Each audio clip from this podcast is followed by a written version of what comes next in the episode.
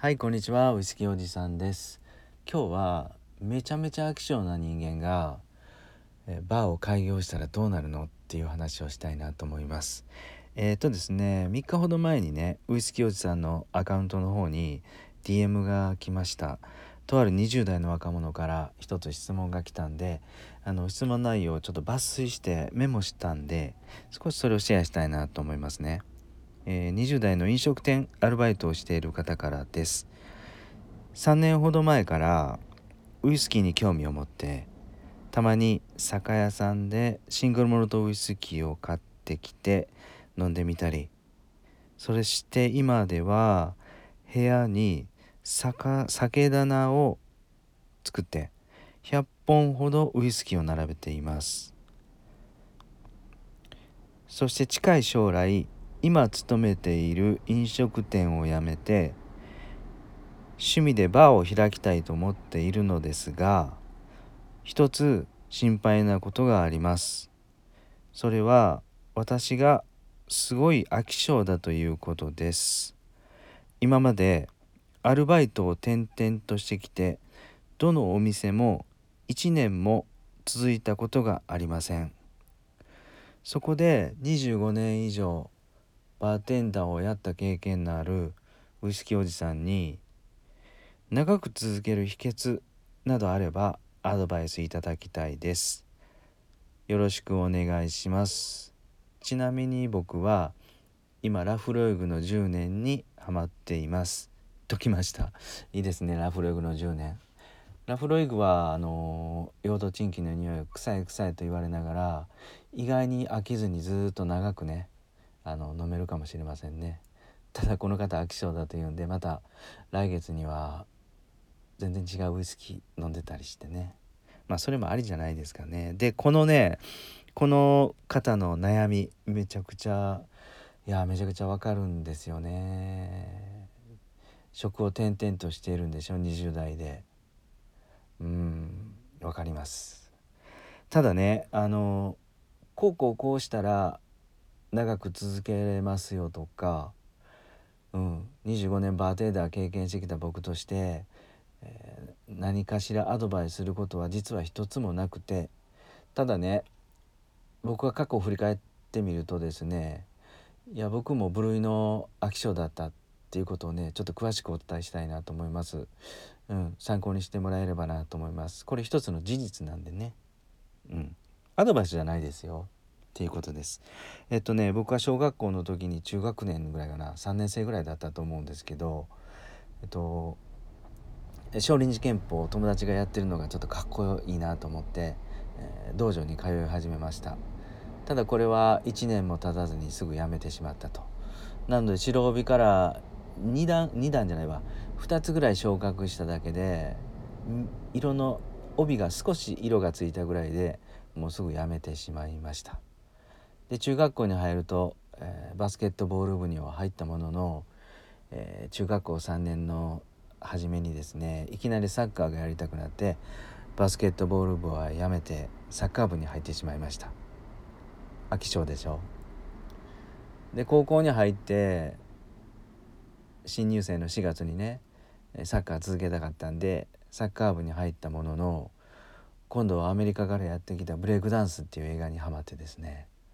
毎週日曜日に電車で片田舎からはるばる大阪に出て歩行者天国でブレイクダンスをするようになりましたと。うん、なのでもう高校に入ってすぐ3ヶ月でサッカー部も辞めてしまいましたそして飽き性はもっともっと続いてですね大学を卒業して新卒で一部上場のアパレル会社に勤めたものの3ヶ月で辞めました。もうダメダメです。でなんでかっていうとこれゴルフにはまって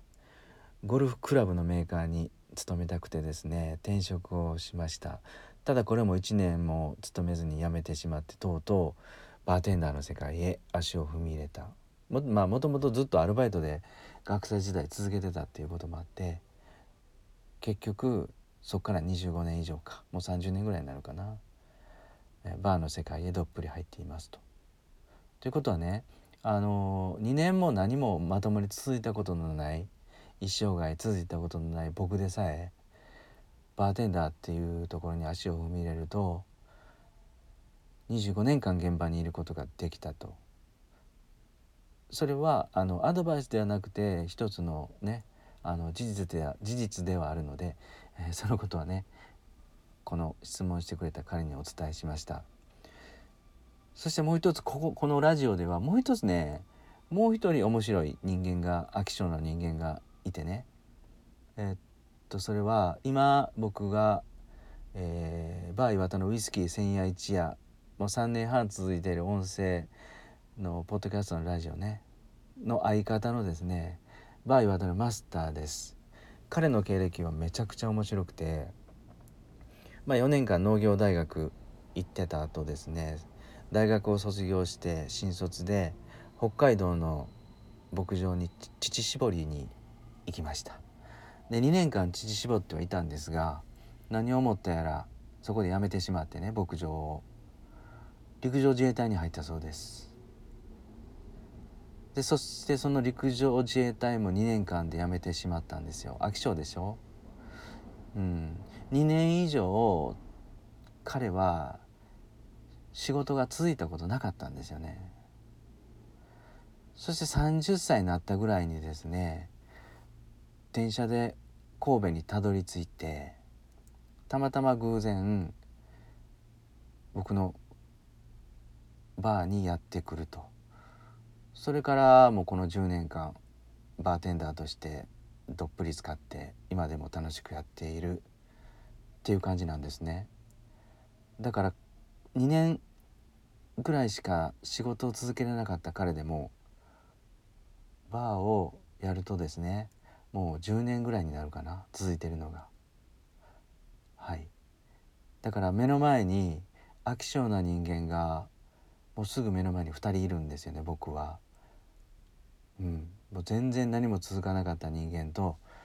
2年ぐらいしか一つの仕事に集中できなかった人間。だからねただ自分が飽き性なだけで心配になって悩むだとかバーテンダーになるの諦めようかなと思うのはちょっとまだそれは早いんじゃないかなと思います。やっぱりこうあの人と接するのが好きだとか何かこのウイスキーとか栄養酒とかまあ何でも日本酒でも何でもいいと思うんですけど一本の目の前の一本を誰かに必死で伝えていきたいっていう思いがあれば結構続くと思うんですね。結構続くと思うんですねっていうか僕自身がですね部類の飽き性だった人間なんでそれは経験談としてお話しできるのかなと思いました。はい。いかがだったですかね。まあグダグダな今日もお話だったんですがあの全国の飽き性の方へ今楽しくバーテンダーとしてお酒の業界にいる人間2人は